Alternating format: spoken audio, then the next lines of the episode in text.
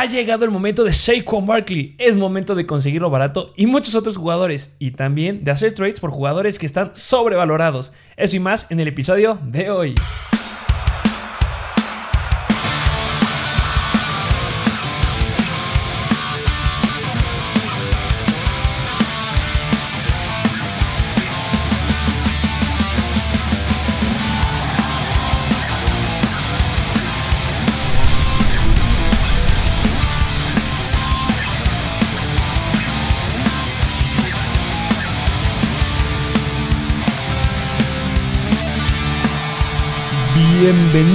A un nuevo episodio de Mr. Fantasy Football. Sí, ya la semana 3, semana 3 por arrancar.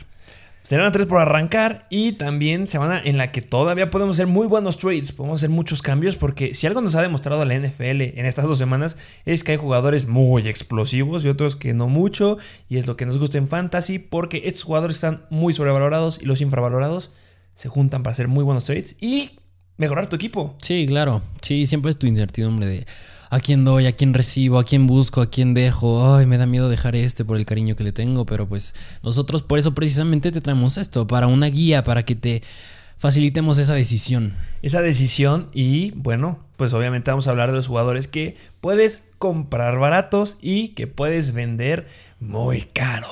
Sí, de acuerdo. Ah, vamos a empezar con el buy and sell. Ah, antes de empezar, me gustaría hacer un ejercicio porque la, la semana pasada también hablamos de buys and sells. Sí. Se tomaron puntos y, y, aquí pueden ver lo importante de hacer buenos trades. En mi caso, yo en muchas ligas logré conseguir a Zeke Elliott. ¿Qué hizo Zeke Elliott en la primera semana? 5.9 puntos. ¿Qué me ayudó? El antecedente de que es malo, manos de mantequilla, tuvo una pésima temporada en el 2020, pues sí, pero contra los Chargers 17.7 puntos. Me gustó. Mejoró mucho y fue una ganancia. ¿Qué me dices otro infravalorado la semana pasada? Calvin Ridley. Sí, Calvin Ridley. Que mejoró bastante de 10 puntos, subió hasta 19.3. Sí, lo buscaron 10 veces, bastante bien. Bastante buenas. Najee Harris. Habló mucho de él. Que muchos me llegaron a decir que sí lo pudieron conseguir y ahorita están más que felices. ¿Qué me dices Steve Farm que le metió a los Raiders? Sí. Buenísimo. Que lo subimos en nuestras plataformas de Mr. Fantasy Football en Instagram. Y bueno, también otros. Terry McLaurin. Scary Terry, que wow. Hizo wow, récord. Esta semana, sí. Hizo récord y ha sido el mejor juego en fantasy de toda su vida. 27.7 puntos. Sí, y real Terry McLaurin. Espero si lo hayas conseguido. Porque ya Terry McLaurin con Taylor Heineke se van a ir muy alto. Así es, porque eso lo logró con Heineke. Y otro nada más, Mike Evans. Mike Evans. Que muchos lo infravaloraron. Lo pusimos en los starts de la semana pasada. Exacto. Espero que lo hayan empezado porque dio un gran juego. De 5 puntos que dio en la semana 1, subió hasta 24.5. Y esos son jugadores que ya no los vas a conseguir por el precio que los encontrabas en la semana 1. Sí, no. Ese es un ejemplo de los jugadores que estaremos hablando en esta semana. Ojo, es más difícil conseguirlos. Conforme avanza la temporada es más difícil hacer trades. La primera y segunda semana puede ser relativamente sencillo. ¿Por qué? Porque son las primeras veces que vemos a los jugadores. Una mala aparición en la semana 1 para muchos, para los que empiezan a jugar fantasy, por ejemplo, ya es malo y ya los quieren soltar. Uh -huh. Para los que son un poquito más experimentados es, a ver, una semana no define a mi equipo. Entonces... No, para nada. Menos la semana 1. Aquí hay jugadores que tuvieron una mala semana 2. Entonces, si lo tiene, si tú conoces a los managers de tu liga y sabes que hay alguno que es este, perdón, pero si es novatillo jugando fantasy, puedes hacerle un trade porque le puede haber dado miedo eh, por lo que tuvo en la semana 2. Sí. Pero sabemos el potencial que tiene. ¿Qué te parece si arrancamos con Sí. los jugadores que debes de comprar? Comprar barato, por los cuales hacer un trade. Ahí vamos a empezar con este que te encanta a ti, Joe Mixon. Joe Mixon, sumamente difícil que te hagan un trade. Sí, por el nombre que representa Joe Mixon y porque pues hemos dicho muchos puntos a favor de él. Pero pues eso no quita que lo puedas llegar a intentar. ¿Por qué no voy a intentar y por qué no voy a hacer ese, ese trade que a lo mejor me da cosquillitas para poder agarrarlo? Ya ahorita es de las únicas situaciones o los últimos momentos en que vas a poder tenerlo. En la semana 2 bajó mucho en sus acarreos, de 29 cayó a 20, 69 yardas y 3.4 yardas por acarreo. Ah, solamente nos dio una recepción para 2 yardas. Puntos Sí. fantasy 8.1. Sí, ahí me, du- me duele ver ese, ese comportamiento aéreo porque yo hubiera esperado que si se hubiera ido Giovanni Bernard, Joe Mixon hubiera empezado a tener más relevancia por aire, algo que no se está viendo.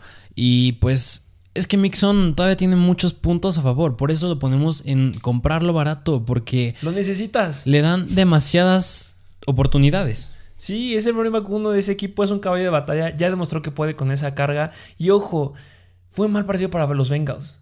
Le interceptaron demasiadas veces a Joe Burrow.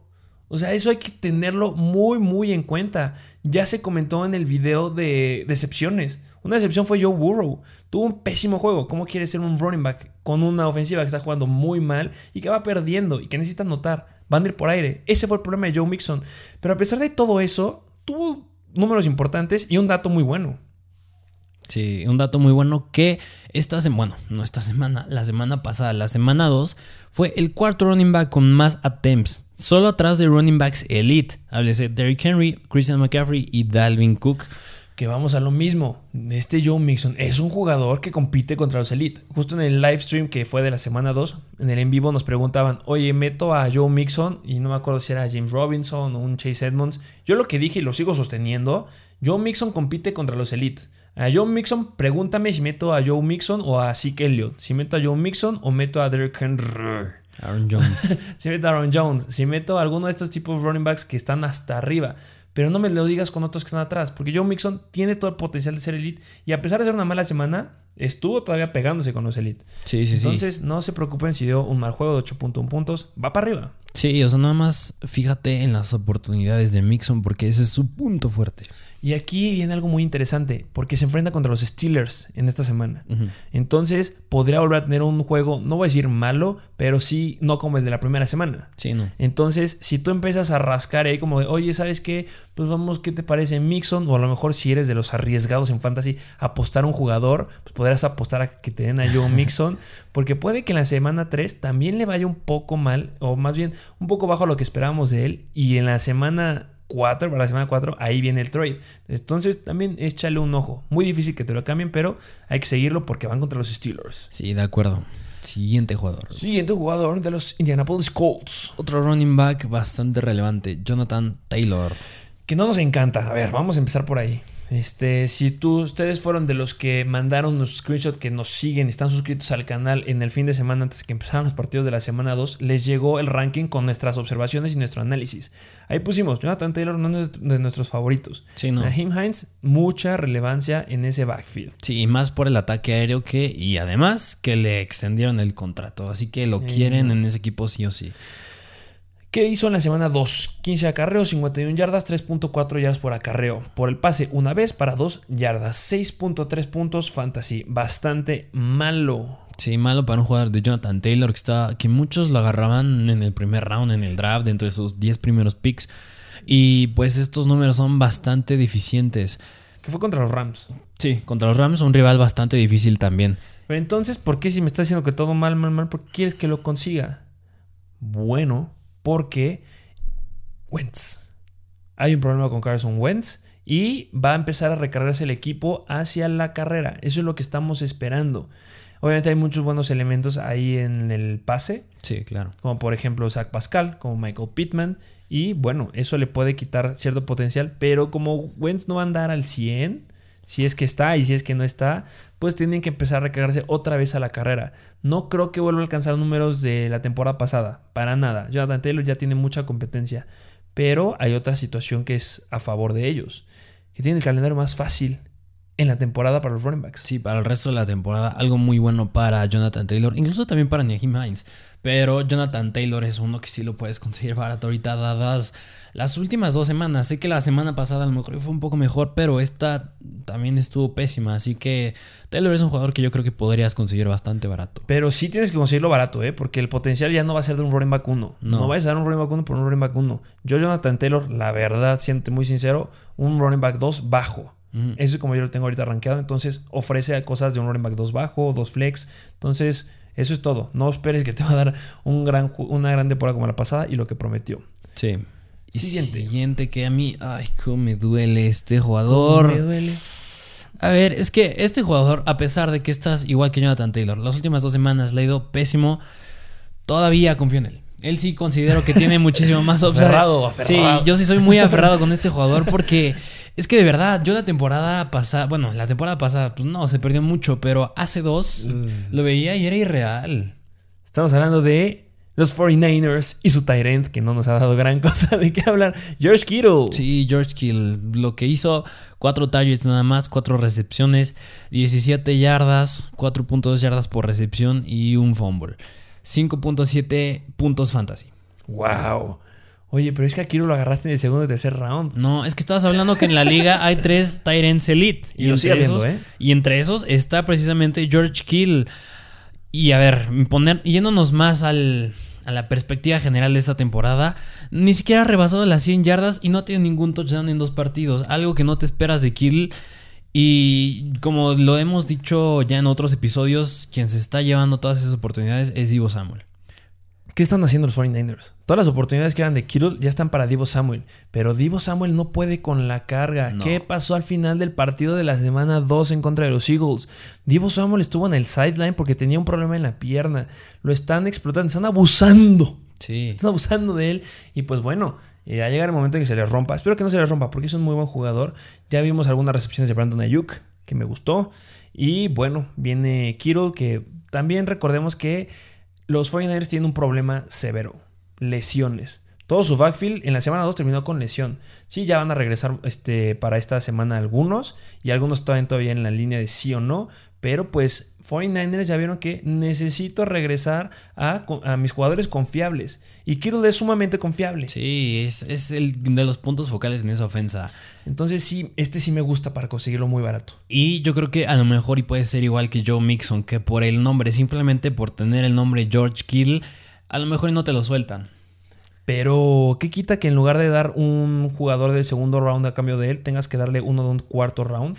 Sí. Imagínate un DJ Moore a cambio de Kiru. Un DJ Moore con otro Tyrant que lo encontrabas este, lejano como un Logan Thomas. Sí. DJ Moore, Logan Thomas o Kiru. ¿A quién agarras? No, pues yo aquí el 100% por los antecedentes, pero la verdad sí duele. Dolería soltar a Digimur, dolería soltar a Logan Thomas. Esos son los tipos de trades buenos con los que puedes conseguir a Kittle, porque esperamos que mejore. Sí. Veía el escenario se le está poniendo, todavía no para la siguiente semana que van contra los Packers, pero ahí va, poco a poco y que se den cuenta. Kyle Shanahan, ya. Y yo lo veo como algo positivo que todo esto no se debe a que Kittle esté lidiando con alguna lesión. No, que ese es su punto malo, sí, está 100% sano. Por eso, precisamente, yo esperaría que la próxima semana pues van contra los Packers. Es Sunday Night Football. Es un tiene el horario estelar y yo espero que ahí ya se le meta el chip de tengo que brillar, tengo que hacer algo ya para ayudar a mi equipo. Y normalmente juegan por completamente diferente los Sunday Night Football, los Monday Nights y los Thursday Night Football. Ahí juegan bien. Entonces, sí, podría ser que no todavía no explote al 100%. Ojalá que ya. Sí, ojalá. Pero poco a poco. Este jugador sí pesará el nombre, pero sí, como ya pesa que no ha dado grandes números en dos semanas, pero es conseguirlo, es muy, muy atractivo. De los tops que yo pongo en esta semana. Si la semana pasada fue Zeke Elliott y Najee Harris de mis favoritos, en esta es Kittle. Sí. Vámonos con otro nombre. Nos vamos hasta Los Ángeles. Si no va a los Chargers, nos vamos a los Rams. Con tu tocayo, Robert Woods. Ah, este me gusta mucho. Robert Woods que, ah, bueno, a ver, Robert Woods no ha dado puntos malos. O sea, ha estado en las dos semanas arriba de los 10 puntos. Pero no es lo que te esperas de un jugador como Robert Woods, dado lo que está haciendo Cooper Cup. Dentro del top 20. Sí, sí, sí. Esta semana le lanzaron nueve veces, que nueve veces se me hace muy bueno. ¿Sí? Cinco recepciones nada más, 64 yardas y 12.8 yardas por recepción no está siendo tan efectivo. Eh, recordemos que también su atractivo es en los acarreos. Solamente tuvo dos acarreos para seis yardas. Y Cooper Cup ahí se llevó un acarreo, pero le fue pésimo. Entonces eso me gustó porque Robert Woods sigue teniendo ese rol importante en la ofensiva de los Rams. ¿Qué pasa? Van Jefferson. Eso es piedra en el zapato de Robert Woods. Van Jefferson está teniendo mucha relevancia en estos, en estos encuentros. No más que Robert Woods. Pero te está quitando oportunidades. Y eso no nos gusta. Tuvo 12 puntos fantasy. Si nos ponemos un poquito en perspectiva y empiezas a ver como a otras estadísticas que hay a lo largo de la liga, podríamos comparar a Robert Woods con Braxton Berrios. a Caracas. ¿Quién es Braxton Berrios? Es de los Jets, un jugador que tuvo una buena semana, dos nada más. Pero este, está compitiendo con jugadores que no son tan relevantes en nombre. ¿Es por eso que yo debo de soltar a Robert Woods? No. A ver, Robert Woods nos ha demostrado que es confiable. Yo necesitaría ver pésimas semanas, no sé, unas 3, 4 semanas consecutivas malas de Woods para soltarlo. Ahorita, ni modo, es un flex. O un wide receiver 2 bajo. Eh, más que nada porque ahorita van contra los Buccaneers. Sí, los Buccaneers. Es un partidazo. Sí, va a estar muy bueno. Pero se pone difícil. Bueno, ¿qué hicieron los Atlanta Falcons en la semana 2? Pues levantó la mano a Calvin Ridley. Tuvo un buen juego.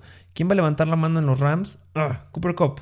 Ni modo, va a seguir siendo él. Pero Robert Woods va a tener cierta relevancia. Entonces, ¿quién más le compite a Robert Woods en ese ataque aéreo? Le compite Van Jefferson de forma importante y Higby. ¿Quién más? Los running backs andan en un desastre ahorita los running backs. Entonces, deben de recargarse un poquito más el ataque aéreo y Robert Woods va a empezar a tomar más relevancia a partir de ahora. Es nada difícil, pero pues sí lo puedes conseguir barato. Sí, sí. en comparación a su ADP al que lo agarraste, jugadores que están en un tario más abajo. Me hubiera encantado mejor Robert Woods conseguirlo a cambio de Corey Davis y alguien más, que en la primera semana de un gran juego. Ahí son los tipos de trades que debes estar haciendo. A ver, vamos a hacer una pregunta. Si te dijera que Teo, bueno, yo tengo a, bueno, tú tienes a Robert Woods y que te doy a cambio a um, Christian Kirk, te doy a Christian Kirk y Tyler Boyd. ¿Lo aceptas? Es difícil porque Tyler Boyd se vio muy bien, pero por el lado de Christian Kirk, yo 100%. O sea, si yo tengo Robert Woods, me costaría, porque Christian Kirk no me gusta mucho. Ok. Pero Tyler Boyd sí. Pero vemos que Kirk es un hombre que pesa a muchos. Para mí, eso se resume en que es Tyler Boyd por Robert Woods. Sí dio buen juego Tyler Boyd, pero sigo confiando en Robert Woods. Sí. Entonces sí, puede hacer un Robert Woods. Pero si metemos ahí nombres más atractivos, pues ya puede cambiar. Sí. Vamos al siguiente. Siguiente de los Chicago Bears, que este ya está despertando. Darnell Mooney. Que lo dijimos, estaba entre los jugadores que podías encontrar al final del draft. Sin ningún problema. Sí, sí, sí. Y pues yo creo que más que nada, o sea, Andy Dalton claro que lo buscó, pero Justin Fields también lo buscó. Se enamoró de él. Sí, Justin Fields, a, Fields también le gustó. No fue Allen Robinson. No fue. Sí, no es que hayan sido los dos. No fue Allen Robinson ni fue Allen Robinson hizo lo que hizo porque Andy Dalton lo buscó en la zona roja y anotó. Sí, Pero si hablamos como en perspectiva de estadísticas, Darnell Mooney fue el bueno. Sí. Contra los Bengals tuvo 8 targets y agarró 6, 66 yardas y 11 yardas por recepción. Oye, pero pues están hablando muy bien de él y solamente dio 12 puntos fantasy. Ojo, estamos hablando de un wide receiver que no hizo nada en la semana 1. Sí. Un wide receiver que tuvo un escenario no sumamente difícil, pero sí un poco complicado. Y con un coreback diferente. O sea, fue muy adverso todo el escenario y sacó la casta bastante bien. Le faltó su touchdown. Sí, le faltó y si hubiera notado, pues se iba hasta casi 18 puntos. Así que mientras yo creo que, o sea, sí con Stanley Dalton yo creo que puede seguir teniendo cierta relevancia, pero en especial si Justin Fields llega a entrar, que yo creo que sí va a pasar en algún momento de la temporada, sí Mooney le va a ir mucho mejor. O sea, estos 12 puntos van a ser su piso. O sea, no va a bajar de esos, yo siento. Exactamente, sí. Y para un jugador que lo tienes en tu banca, ¿qué más quieres? La próxima semana van contra Cleveland. Y pasa algo importante ahí en las estadísticas tienen el sexto escenario más fácil en las próximas tres semanas. Entonces, si en estas tres semanas vemos problemas con Andy Dalton y de repente meten a Fields, Mooney tiene el escenario para brillar. El problema es que ya no lo vas a poder conseguir tan barato. Va a ser los jugadores que va a explotar. Y si Mooney explota, son de los que yo no vendería alto. Me lo quedo. Que hay mucho potencial ahí. Sí, sí, sí, claro. Entonces, Jarnell Mooney, ojo ahí. Y ahorita es un jugador que te encuentras muy fácil, muy barato. Te lo van a dar súper, súper accesible. Te lo pueden dar. Metemos, metemos mucho el nombre de Christian Kirk porque fue un gran nombre la semana pasada. Pero puedes conseguirlo por jugadores que eran del round 8, 9, sin ningún problema. Sí, claro.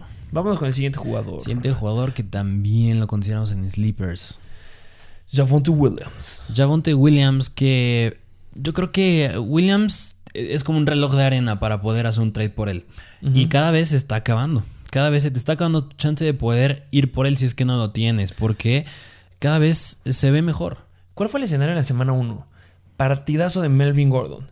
Javonte Williams, normal. Le ganó en acarreos y un, usando de un gran juego. Pero algo normal, no en puntos fantasy. En estadísticas para alguien que está como running back 2 y es novato. ¿Qué pasó en la semana 2 en contra de los Jaguars que esperamos que explotaran los dos? Los dos bastante similares. Sí. Entonces ahí vemos cómo va cambiando. ¿Qué puede pasar en la semana 3 en contra de los Jets? Uy, hasta me, se me pone la piel chinita. Puede dar mucha relevancia en este partido. O sea, de pasar de 13 attempts contra los Jaguars, 64 yardas y 4.9 yardas por acarreo, podemos ver ya. Yo siento que va a estar entre los 15 o 20 acarreos en contra de los Jets. Sin ningún problema. Sí, sí. Y más relevancia por pase también. Sí, porque es donde es como su punto débil. Pero pues Javonte Williams tiene el calendario más fácil las próximas tres semanas. Y el quinto más fácil de toda la temporada. De toda la temporada. Estás hablando de un jugador que tiene el potencial de sí tomarle, mm, de estar por arriba de Melvin Gordon. Y lo va a hacer. Yo siento que sí lo va a hacer en algún momento. En este partido es que ya tenía su touchdown. Estaban ahí en la yarda 5 a los Broncos y ya estaba acabando el partido. Entiendo que pues no quieres arriesgar a tus jugadores más riesgo los a lesiones. Sí, más riesgo a lesiones y nada más decides hincarte ya. Pero pues en ese tipo de situaciones, no sé, Javonte Williams puede haber tenido ahí un touchdown y... Y lo pues que me gusta es que mucha gente que lo tiene, algunos lo iniciaron. No me acuerdo en qué porcentaje lo llegaron a iniciar, pero sí hubo gente que lo inició. Y la gente que lo inició está furiosa con Javonte Williams. Furiosa y se quiere deshacer de él. Entonces puede hacer un muy buen trade a cambio de Javonte Williams. Es que sí, es un jugador con el que es es ser más paciente. Y lo dijimos, tú me preguntaste, ¿cuántas semanas, a las cuántas semanas esperas que ya empiece a tener más relevancia? Yo te dije unas 3, 4. Sí, y yo Todavía está dentro del rango en el que no va a ser relevante. O sea, a mí 13 attempts ya siendo novato se me hacen muy buenos. Lleva un pronóstico. En las, dentro de las próximas 3 semanas, acabando la semana 5, ya Monte Williams va a ser un hombre bien importante y te vas a estar dando de topes en la cabeza por no haberlo agarrado a tiempo. Sí. Vámonos con el siguiente. Siguiente running back. A ver, este de este quiero hablar. Vamos a sentarnos, vamos a hablar serios, porque ya a partir de esta semana se empieza a tocar el tema de un jugador que muchos odian o muchos aman. Vamos a hablar de Shaquan Barkley. Shaquan Barkley, sí. Que aquí debate porque a mí me gusta y a ti no te gusta. Ay, ay, ay. Voy a, Cositas. Voy a, hablar de Shaquan Barkley porque ya empieza a tomar relevancia. Siempre lo hemos dicho, aquí el rodillitas de cristal no nos gusta. No nos gusta y eso va claro. Pero que si nos gusta, bueno, pues nos gusta que ya está teniendo el, el trabajo de caballo de batalla de los Giants. Tuvo una pésima semana 2 y también una pésima semana 1. Tuvo 8 puntos fantasy. Tuvo 13 acarreos, 57 yardas, 4.4 yardas por acarreo. Por pase tuvo 3 intentos de recepción y agarró 2 para 12 yardas, 6 yardas por recepción. ¿Qué me gustó? Estuvo en el 84% de los snaps.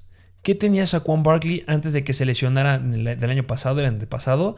Que estaba más, más del 90% de los snaps. Ahorita ya fue un 84%. Es un punto bueno. De los Giants están teniendo confianza de decir, ¿sabes qué? Yo ya lo veo bien, lo veo al 100, vamos a dejarlo más tiempo adentro, que es lo que esperábamos. Y ya está sucediendo. Y también en cada situación que este Daniel Jones este, se echó para atrás, en situaciones de pase, Barkley salió a pase. En todas a lo mejor una no, pero en la mayoría Barkley estuvo en pase. Te habla del gran potencial que ya está ahí, ya está la situación, ya nada más que Daniel Jones le apunte. Hay un contra. Daniel Jones no sé por qué, le está encantando correr de más. La temporada pasada corría, pero le está gustando más en esta. Y las escapadas que tuvo fue porque la defensiva sabe que Shaquon Barkley pesa, entonces tengo un engaño, me voy a ir con Barkley. Y Daniel Jones le está quedando el escenario hermoso. Ya las defensivas van a empezar a ver, ojo con este compadre porque va a correr. Y en el momento que le empiecen a pegar a Daniel Jones, que faltó que le pegara a Washington, le va a soltar el balón a Barkley. Y ahí va a tener muy buenos juegos. Y vamos a entrar a un punto muy importante. Antes de que me empieces a tirar todo, todo el contra de Saquon Barkley, eh, se va a lastimar, lo sigo diciendo pero va a entrar, va a aparecer esa ventana de dos, tres juegos irreales de Shaquon Barkley para después conseguir un mejor jugador para tu equipo.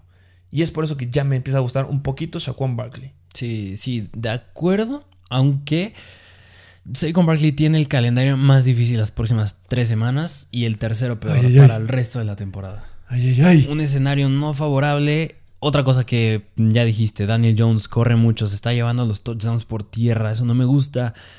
Y también en este partido, espero que tenga más jugadas así. O sea, ese acarreo de 41 yardas que se echó, me gustó verlo porque, no sé, puede ser indicativo de que ya va a tener jugadas más explosivas. Exacto. Pero quitando, ahora yéndonos, viendo, viéndolo del otro lado de la moneda, si le quitamos esas yardas a las estadísticas que tuve esta semana, se va muy para abajo. Se va súper abajo y es por eso que su nombre está muy, muy abajo. Y recordemos que es un problema que se fue en el round 1. Sin ningún problema puedes conseguirlo por jugadores de rounds muy, muy, muy atrás. Y eso es lo que me está gustando, que está súper barato. Si tú agarras y le ofreces a lo mejor un Tyson Williams con un Jalen Hurts, imagínate que tú ya tienes tu quarterback y agarraste a Jalen Hurts. Y también agarraste a Tyson Williams que empezó a tener buenos juegos. Y a lo mejor tienes por ahí escondido a, un Corey Davis, tienes escondido a un Terrence Marshall, tienes por ahí un jugador, un, un 3 a 1 a un equipo que tenga Shaquan Barkley que está perdiendo sus semanas en fantasy y le ofreces tres buenos jugadores o Mike Williams, un Mike Williams ahí meterlo en, ese, en esa combinación, te lo van a dar. Sí, de acuerdo. Y un Mike Williams tú lo agarraste teniendo ya tu línea y a tus jugadores de base sólidos. Sí. Y Mike Williams te está generando puntos en la banca. Sí, de acuerdo. Entonces, con jugadores que te estén generando más de 15 puntos en la banca, unos dos o tres, lo cambias por Barkley. Y no te van a dar, no te va a hacer nada, no te va a cambiar nada tu equipo oficial. Y vas a dejar a Barkley en la banca, por supuesto. Y cuando tengas esos dos, tres juegos explosivos,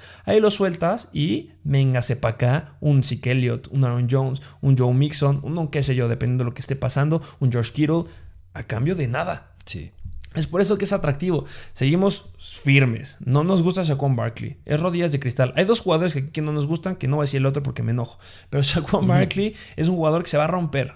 Tiene un 95% de probabilidad de que se lesione. Pero el trabajo de carga de caballo de batalla ya está ya está, ya está apareciendo. Entonces va, va, a ser interesante los que logren tomar esa oportunidad. Y pues ya veremos. Que también puede ser que se nos lesione en contra de Atlanta en esta semana, pues que ya chupó faros. Pero bueno, es el riesgo que existe con Shaquon Barkley. Mientras más arriesgada sea la oferta, más ganancias se puede llegar a tener. Más se pierde, pero también se puede ganar más. Entonces, ¿te gustan los riesgos? Ahí tienes uno muy grande. Y vámonos con un jugador que también hay mucha incertidumbre. Sí.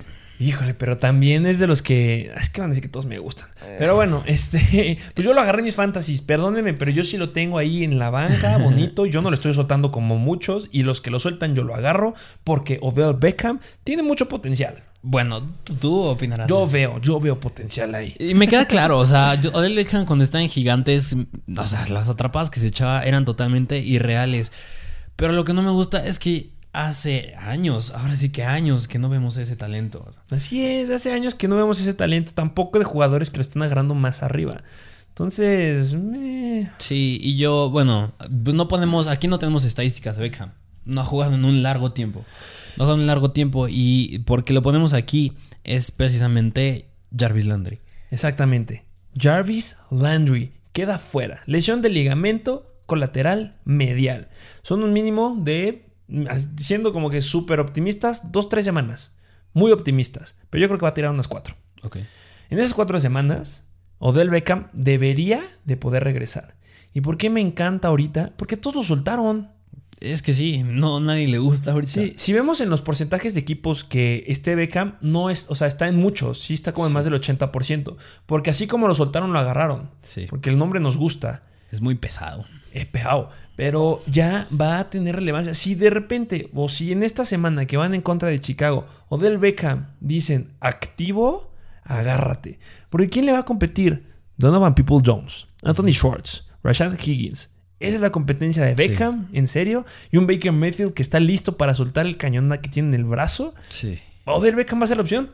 Sí, yo creo que por ese punto sí me gusta Beckham. Aunque cuando ya regrese Jarvis Landry, digo, ya será otra historia. Pero por lo mientras, yo creo que sí me gusta Beckham. A lo mejor hay una estrategia similar como la dijiste con Bark, que lo agarras, le vaya bien y lo buscas en un trade. No sé, ¿eh? no lo sé. Yo, yo en lo personal me gustaría aplicar eso. Tendría que ver qué tan bien le va. Sí, claro. Y también aunque cuando juegue también y ya esté listo Landry, van a tener una muy buena dupla, los dos en conjunto. No hay problema. Y también hay un problema de estadísticas que no les podríamos decir tampoco de antes, porque Landry es de los receptores que menos se lastima. Entonces, para encontrar una estadística de Landry lastimado con un buen escenario comparable con, el que se enfrenta en la semana 3 contra Chicago y con nada más Beckham, es muy difícil. Sí, bastante. Sabemos que Beckham es muy bueno. Muchos lo consideran de los mejores wide receivers y yo considero que sí es un muy buen, uno de los mejores, pero muy, muy buen wide receiver. Lo malo es que tienen el séptimo calendario, bueno, más bien lo bueno, tiene el séptimo calendario más fácil las próximas tres semanas. Y tiene tres semanas Odell Beckham para activarse. si en tres semanas te activas y das un buen juego, te vas al cielo. Y dime si no vas a estar feliz tú que lo agarraste en waivers. Sí, de acuerdo, de acuerdo. Entonces, Odell Beckham, chequen si está disponible en waivers y pues hacer un cambio yo creo que va a ser difícil porque los que lo tienen ya saben que se lastimó Landry y pues adentro, pero considero que puede tener un mayor potencial del que se llegan a esperar. Sí. Y pues sí, va a la banca o dependiendo qué suceda en su estado en esta semana. Ahora es otro wide receiver. Sí, otro wide receiver que igual este sale por la lesión de otro compañero de su equipo y es Chase Claypool. Que justamente tú no me dijiste, es que Chase Claypool no es un, una compra barata, un buy low, sino es un trade target. Sí, porque le está. Es que no le está yendo tan mal. No, No le está yendo tan mal. En los últimos dos juegos ha tenido en promedio unos 10 puntos fantasy. El juego pasado lo buscó nueve veces Big Ben.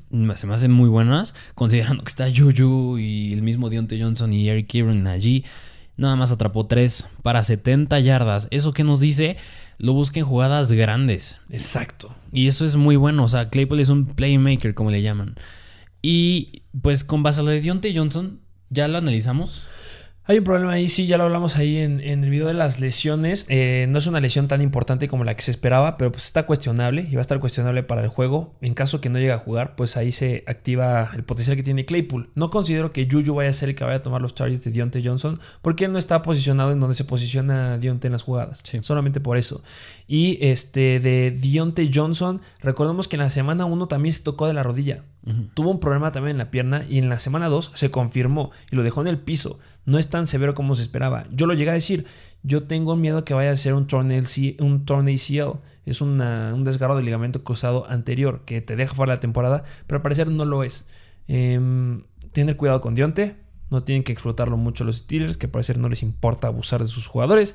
Pero pues si no juega Dionte Johnson, Claypool arriba. Y pues para el valor que va a tener después de ese juego, pues ahorita podría estar barato. Sí, me gusta Claypool con base a eso de Deontay Johnson. Así que, pues no, no considero que lo puedas conseguir barato, te digo, porque le ha estado yendo en promedio bastante bien. Así que busca hacer un trade por él, pero a lo mejor no te sale tan barato. Sí, los que lo tienen van a estar rejegos en querer darlo porque saben lo mismo que Deontay Johnson. Sí. Entonces, bueno, considerarlo. Vámonos con el último jugador para comprar. El último, que es el, Repite. el novato sensación Kyle Pitts. Kyle Pitts repite en los jugadores que debo de comprar. Sí, ¿Por qué? Pues solamente me dio dos pu- 12.3 puntos fantasy. No son malos, son buenos. Pero Kyle Pitts no me estaba prometiendo esto. Y si aquí está George Kittle, que está metiendo 6 puntos, también va a estar Kyle Pitts, porque nos prometía mucho. Sí, sí, sí. Eh, lo buscaron 6 veces y atrapó 5 pases, 73 yardas y 14.6 yardas por recepción. Me quedé esperando que lo buscaran en zona roja. Eh, o era Riddle, este Calvin Ridley, perdón, o era este Cordell Patterson, o era Kyle Pitts. Y nunca se la dieron a Pitts. Eso no me gustó. Había la situación para que se la dieran. Sigue sin gustarme que está Hayden Hurst. No me gusta que siga ahí, que esté quitándole recepciones. No muchas, ya bueno, menos a comparación de la primera semana. Le sigue quitando. Importante de Pitts, volumen. Está mucho tiempo adentro del campo. Si no mal recuerdo, en la semana una estuvo como en el 80% de, los snaps y en este también estuvo pegando muy cerca. Ahí hay un potencial que no está ocupando Atlanta. Y bueno, considero que podría haber alguna relevancia importante en contra de los Giants. Sí, sí, de acuerdo. Kyle Pitts sigue siendo un, un comprarlo barato por lo que sigue haciendo, así que hazlo antes de que sea muy tarde. Sí, y no es que esté barato, sino que va a estar a su precio, a lo mejor sí un poquito más barato, pero lo que nos va a dar en las, en las próximas semanas y en la temporada, pues sí, va a estar barato. Sí. Y vámonos a los jugadores que, bye bye, Sí. ya no te quiero, Ahora te sí, me vas. llamémosle piezas con las cuales puedes hacer un trade para buscar a los jugadores que te acabamos de decir. Y sin lugar a dudas, si tú agarras uno de estos jugadores y lo cambias por un Kittle, por un Odell Beckham, a decir que no, ese no, pero a lo un Robert Woods, un Jonathan Taylor, un John Mixon. Un John Mixon estaría muy interesante, porque justamente este jugador de los Houston Texans pesa mucho su nombre. Sí, es Brandon Cooks. Lo único que traen los Houston Texans Sí, es que, a ver, Brandon Cooks. es sí- un exceso. Sí, es un exceso, o sea, lo están usando muy cañón y es, pues como lo dijiste, es lo único que hay ahí y se nota en sus 14 targets. Lo buscaron 14. 14 veces contra Cleveland, atrapó 9, muy buenos, 78 yardas nada más, yo hubiera esperado ahí más, 8.7 yardas por recepción y un touchdown y te está dando buenos puntos fantasy, o sea, yo creo que si se lo ofreces a alguien, es un, es un muy buen trade. Es un excelente trade. ¿Cuántas targets o cuántos targets tuvo el siguiente jugador que le lanzaron en el partido de la semana 2? Nada más dos, o sea, tuvo 12 más Brandon Cooks. 14 en comparación a dos. Ve el volumen que hay, es impresionante. Entonces, ¿por qué tengo que darlo? Exacto. Porque situación de lesiones, Tyrod Taylor. Sí, Tyrod Taylor estaba jugando muy bien, estaba teniendo grandes números, nada más llevaba un pase incompleto en ese juego antes de lastimarse. Pero pues entra Davis Mills, un novato que, pues, eh, o sea, no, o sea, no te puedo decir que le va a ir igual de bien Brandon Cooks. Es muy incierto. A lo mejor es la sorpresa, pero la probabilidad de que pase es mínima. Exacto. Y bueno, eh, Taylor se va a perder mucho tiempo. No, no se va a perder mucho tiempo. Va a estar de regreso. Si ella estuviera de Sean Watson, Brandon Cooks estaría compitiendo con el top 10 de receptores. Sí. Sin ningún problema. Da muy buenos números. No estoy diciendo que tengas que venderlo a fuerza. No. Recordemos que Brandon Cooks es un jugador que todos tuvieron en la banca en la semana 1 y que puede que siga estando en la banca de muchos. Entonces, yo no quiero un jugador en la banca. Entonces, hago un trade para conseguir un mejor jugador. A lo mejor tengo mi, de mi running back 2 a un Clyde Edwards y en la banca tengo un Brandon Cooks. Los junto y consigo un Joe Mixon. Es, por ejemplo, lo que deben de hacer con Brandon Cooks. Si lo vas a tener en la banca, no es potencial de trade. Consigue algo para que esté dentro de tu equipo. Si lo necesitas en tu equipo, no lo cambies. Quédatelo porque son muy buenos números. Difícil el escenario del jueves porque no tienen coreback, claro, pero considera que necesitas y no quieras aferrarte a tener el mejor equipo adentro y el mejor equipo afuera. No, necesitas un pésimo equipo afuera y un excelente equipo adentro. Entonces, considéralo en esas situaciones para hacer un trade. Sí. Vamos con el siguiente. Siguiente running back de los Seattle Seahawks, Chris Carson. Chris Carson tuvo un buen juego, entre comillas. Entre comillas, sí. Tuvo 13 acarreos, 31 yardas, 2.4 yardas por acarreo y dos touchdowns. Ahí entran las comillas. Porque anotó dos veces. Sí, dos veces y 31. bueno, no 31. El 2.4 yardas por acarreo es malísimo. Pésimo. Y se dijo, ¿va a tener un buen juego Chris Carson? Sí, porque se lastimó Penny. Sí, se lastimó Penny y además ni siquiera le dieron chance por aire, no le lanzó nada a Russell Wilson, algo que no me gusta ver más en ligas PPR. Entonces, eh, ¿por qué estamos hablando de Chris Carson en jugadores de vender? Porque es un jugador que suele lastimarse. Entonces hay que tener mucho cuidado ahí. Y ahorita va a empezar a tocar el techo más alto que va a tocar en toda la temporada. No estoy diciendo que vaya a ser malo. Si te lo quedas, es un jugador bastante estable. Hasta que se lastime. Y por ese riesgo, yo a lo mejor me sentiría más confiado de tener un mejor eh, corredor o a lo mejor mejorar en un wide receiver. Estos son los tipos de jugadores que, al ejemplo que voy pasado, imagínate que tienes a Chris Carson en tu, en tu alineación principal y tienes un Brandon Cooks afuera y de repente te encuentras a alguien que tiene Alvin Camara. Podrías pensar ahí, a lo mejor, y considerar el otro dártelo después de la pésima actuación que tuvo esta semana. Si es muy explosivo y, es su primera vez jugando fantasy, podrían llegártelo a aceptar. A lo mejor quedar, quitar a Chris Carson y a lo mejor no dar a un nivel de Brandon Cook, sino dar a un jugador que mm, podrá tener cierto potencial, como un KJ Osborne o no sé, un wide receiver como Corey Davis, un Elijah Moore, un novatillo, por Najee Harris. ¿Qué me dices de eso? Prefiero, confío más en Najee Harris por el volumen completo, a diferencia de Chris Carson, que ahorita está teniendo un buen, una buena participación por la cantidad de touchdowns y porque no tiene nadie atrás. Sí, de acuerdo. Entonces, es por eso que está aquí. Considérenlo. Tiene el cuarto calendario más fácil en las próximas tres semanas. Entonces seguirá dando buenos juegos. Vikings, 49ers y Rams. Bueno, que Rams espero que ya cambien. Siguiente jugador. Siguiente jugador, wide receiver de Las Vegas Raiders, Henry Rocks. Henry, Rocks. Que a ver, Henry Rocks. Ya se habló de Henry Rocks un poquito en el episodio de Waivers. Sí, ya se habló. Ah, tocamos el tema de Hunter Renfro. Y precisamente por eso, porque está Hunter Renfro, está el mismo Darren Waller. Henry Rocks, o sea, va a tener jugadas explosivas, claro que sí, pero van a pasar una vez cada 10 años. sí, porque apagaron a la alarma principal de ese equipo. Apagan a Darren Waller. Sí. Y cuando te apagan a Darren Waller, porque los Steelers sí vieron el partido de la semana 1 que Darren Waller tuvo un juego estúpido. Sí. Y después el head coach diciendo, ah, sí, tengo el mejor Tyrant y lo voy a usar todavía más. Pues, brother, ay, gracias, gracias por decirme qué tengo que hacer. Tengo, tengo que apagar a Waller. Sí. Les ganaron a los Steelers. Sí. Claro que sí. Pero es por eso que Henry Rocks tuvo relevancia. Sí, te abre el panorama a que puedes lanzarle el balón o darle el balón a jugadores, a otros jugadores que no sean Darren Waller. ¿Quién te gusta más, Henry Ross o Henry Renfro? Hunter Renfro, porque es más sólido. ¿Te gusta Renfro más? Sí, es más sólido. Y a ver, es que de Henry Rocks, bueno, ya lo dijimos, yo no considero que vaya a tener este tipo de juegos todas las semanas. Es un, yo creo que es como le llamamos hace rato, One Hit Wonder. Y a ver, los Riders tienen el quinto calendario más difícil para el resto de la temporada. Y el cuarto más difícil las siguientes tres semanas. Para wide receivers, ¿eh? Para wide receivers, exacto. Así que yo creo que es difícil que Henry Rocks pueda volver a hacer algo similar a lo de esta semana. Por eso en esta semana se encuentra aquí como venderlo. Sí, de acuerdo contigo. Difícil que te lo acepten. Porque solamente ha dado un buen juego. Entonces, pero entra, por ejemplo, eh, me gusta como Corey Davis en la primera semana. Aquí metimos a Corey Davis, el jugador que tienes que vender. ¿Y qué dijo en la semana 2? Nada, no muchas cosas. Decepcionó a bastantes que lo iniciaron. No lo recomendábamos. Pero pues ahora es Henry Rocks, un jugador explosivo que podría ser atractivo porque tiene un mejor equipo. Los Raiders son mejores que los Jets, sin lugar a dudas. ¿Y Henry Rocks seguirá teniendo buenos juegos? Sí, claro. 10 puntos, 11 puntos, 12 puntos, sin ningún problema. Y a veces va a quedar más corto. Pero ese escenario del quinto más difícil de la temporada, el cuarto más difícil en las próximas tres semanas.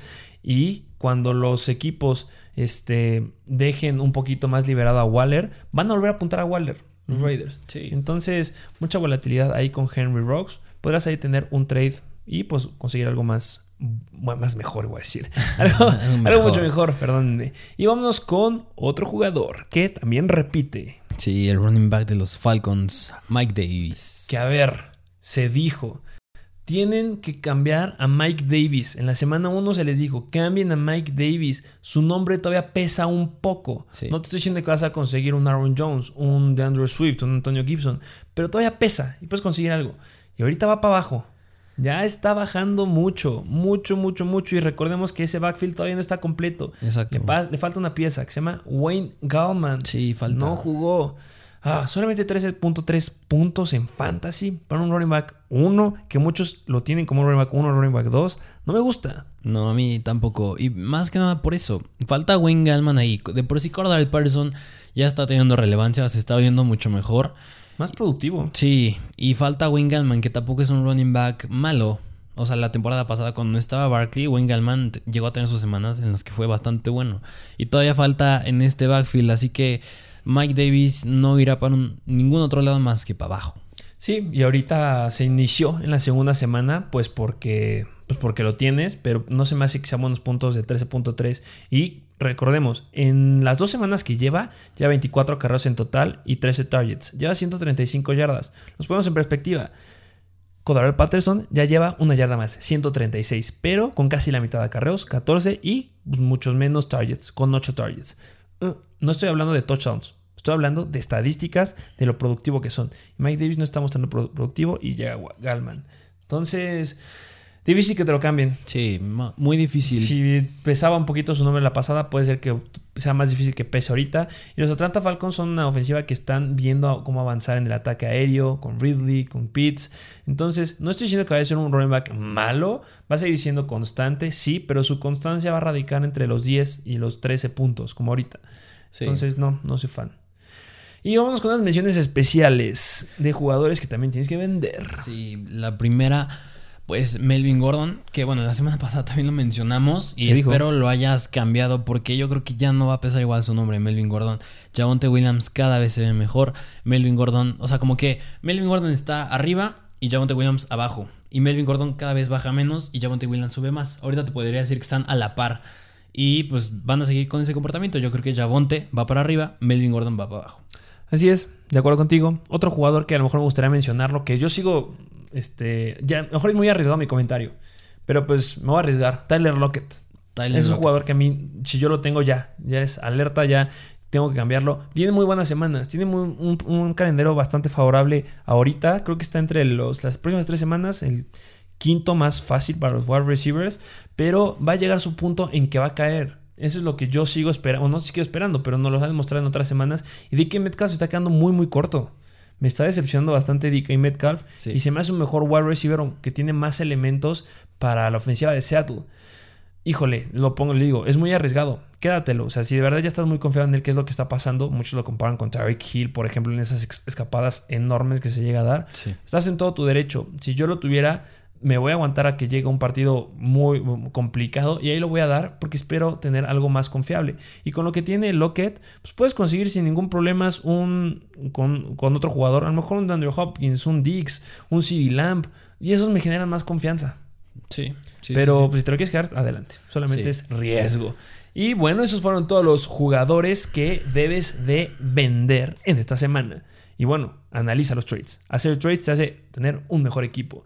Muchas gracias por escucharnos en las plataformas de podcast. Muchas gracias por escucharnos en Spotify, Apple Podcast, Amazon Music, Stitcher y Google Podcast. Dejen sus 5 estrellas, nos ayudan demasiado. Dejen su comentario. Y bueno, también suscríbanse a nuestro canal de YouTube, activen la campanita. Estamos subiendo videos bastante frecuente y pues vamos a empezar a hacer algunas dinámicas que tienen que estar muy atentos. Síganos en nuestras plataformas de Instagram, Mr. Fantasy Football y también nuestra plataforma de análisis médicos, Mr. Fantasy Doctor. ¿Algo más que agregar? Igual, suscríbanse, por favor, sí o sí. Eso es todo. Muchas gracias por formar parte de la mejor comunidad de Fantasy Football en español y nos vemos a la próxima.